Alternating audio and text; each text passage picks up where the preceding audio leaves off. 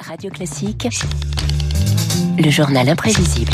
Bonjour Marc Bourreau. Bonjour François, bonjour à tous. C'est le film et l'événement de ce début d'année. Bob Marley, One Love, le biopic consacré à la légende jamaïcaine du reggae, sort demain en salle et c'est l'occasion de parler de ce style qui a révolutionné le monde de la musique, mais pas seulement. Alors mettons tout de suite les choses au clair, François. Le reggae, ce n'est pas qu'une simple affaire de marijuana. C'est hyper fort ce que tu viens de dire. Oui, le reggae, ce style syncopé, agréable, pratique euh, et poétique, c'est bien plus que de la musique, selon Bob Marley lui-même. Il peut être dansé, mais pas seulement. C'est une raison de vivre. Si vous êtes malade, vous allez chez le médecin pour ne pas mourir. Le reggae, lui, vous soigne en parlant de la vie. Le reggae lutte contre la mort. Sous le soleil, le temps n'existe pas. Les aiguilles de l'heure sont seulement rythmées par la guitare basse de cette musique reggae que l'on entend un peu partout.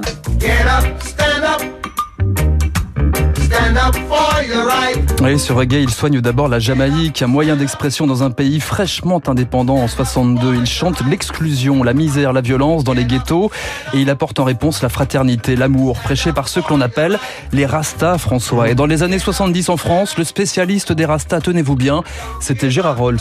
Devenir Rasta pour un Jamaïcain, c'est véritablement entrer en religion. Il y a les dreadlocks, les cheveux longs tressés en petites nattes. La plupart d'entre eux sont végétariens, ils mangent des légumes et des fruits cultivés dans leur jardin, ils lisent la Bible plusieurs fois par jour. Et puis les Rastas emploient un vocabulaire codé tout à fait particulier. Jah, c'est Dieu.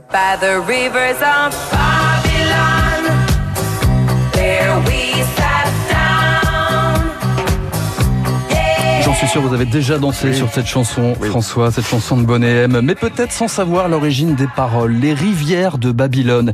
C'était à l'origine un morceau reggae. Ralentissons un peu la cadence.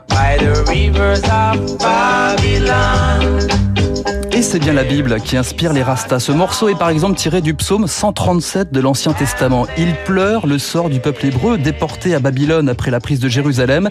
Sauf que l'exil version Rasta, c'est le rêve du retour vers une autre terre natale et les Rastas l'appellent Zion.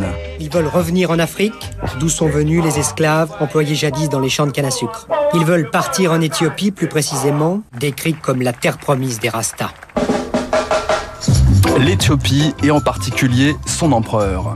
225e descendant de Ménélik, fils du roi Salomon et de la reine de Saba, l'empereur Haïlé Sélassié Ier gouverne depuis 56 ans l'Éthiopie. Haïlé Sélassié, une légende, hein, le symbole de la modernisation économique et politique de l'Afrique exilée, puis libérateur de son pays face aux troupes italiennes fascistes, il s'érige en symbole de l'anticolonialisme. La paix qui règne ici est pour nous une heureuse présage. Nous avons confiance qu'à l'avenir, qui verra certainement le triomphe final de la justice. Ah, il parlait français en plus, Haïlé Sélassié. Il se place à égalité avec les grandes puissances, l'Angleterre, les États-Unis, mais aussi la France. Un face-à-face imprévu pour M. Pompidou au palais du Jubilé avec un guépard, le fauve qui est l'une des bêtes apprivoisées de l'empereur Haïlé Sélassié, répondit, paraît-il, à la caresse du chef de l'État par un long ronronnement.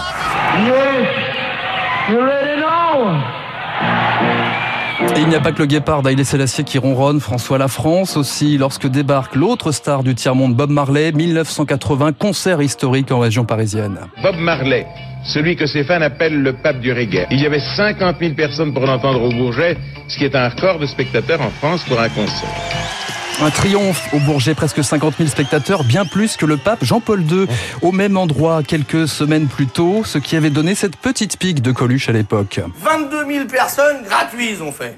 Là-dessus, il arrive Bob Marley, 47 000 payantes. Je me demande si le reggae n'est pas en train de prendre le pas sur la liturgie. Le reggae fait des émules en France. Et à quoi le voit-on? À la coiffure de Yannick Noah, vainqueur de Roland Garros en 1983, une époque où l'on n'était pas spécialement fan des dreadlocks. Aujourd'hui, il y ajoute parfois la provoque, comme sa dernière coiffure Rasta, sous laquelle certains auraient décelé comme un message. Allons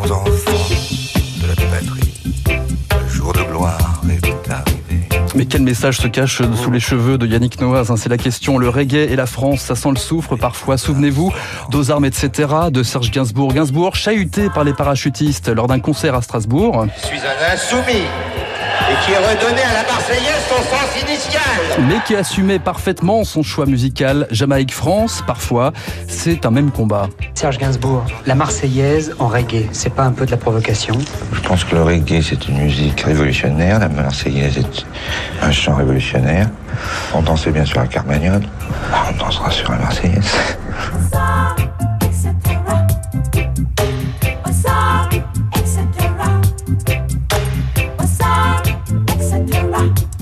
La révolution du reggae dans le journal imprévisible de Marc. Révolution tranquille quand même, hein, restons, prudents. Je ne sais pas comment vous dansez la, la, Carmagnole, mon cher Marc. Ce sera sans doute un, autre journal imprévisible. Je vous montrerai ça demain, oui. Sur la Carmagnole. Je Merci beaucoup, Marc, le journal imprévisible. On reste sur la musique, mais passé à, à la molinette.